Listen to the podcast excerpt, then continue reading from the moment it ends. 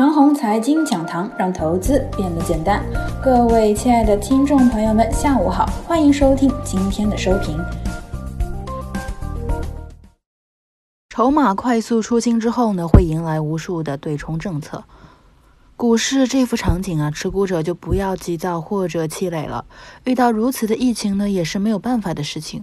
在恶劣的情境呢，都有应对的方法。此刻啊，最近应对的方法呢，就是持股不动，因为此刻割肉已经无济于事。当然了，杠杆除外，存在爆仓的危险。或许啊，有人要问了，这种下跌何时会止跌呢？其实，在黑天鹅的面前，任何分析都是苍白无力的，只能大概得出两点：一，暴跌呢一定是短暂的，一般两个交易日就能解决问题；而后，即使疫情不好转，股市也不会再怎么跌了，而是低位震荡。二快速暴跌呢，还有一个小技术原则：某一日放出巨量，今日沪指估计只有两千五百亿的成交额，那么何时再放出三千亿以上的成交额，短期暴跌就算出清了。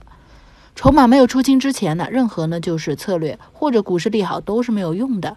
经过一段时间的利空积累啊，积累了大量的立刻要割肉离场的筹码。这些筹码呢，不是说你出利好或者救市就能够抵挡得住的，那么只能是两个交易日之内呢，让这些筹码割出去，而后一定会有持续不断的利好政策出台，并且只有等待短期筹码快速出清之后，利好对冲才会有效。由于今日跌停的个股家数太多，所以到了明天市场依然可能存在大幅低开的可能性，而后跌停数量大幅减少，如此啊，快速割肉盘就算是割清了。而后再加以措施，股市就会慢慢好转。就疫情来说呢，在如此的强控制之下，疫情被控制住，不需要太多的时间。暴跌模式可以参考两千一九年的八月初，在八月六日短期快速割肉盘的出清之前，任何利好都没有作用。到了八月六日之后啊，不断的利好就可以助股市慢慢复苏。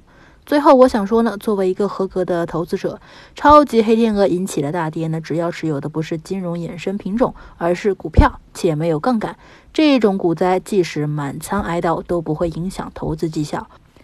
黑天鹅下的股市大跌，投资大师们谁没挨过呢？但是啊，这并不影响他们硕果累累的投资成果。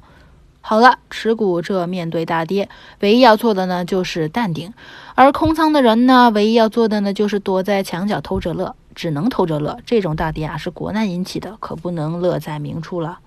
以上就是我们今天的全部内容，祝大家股票涨停。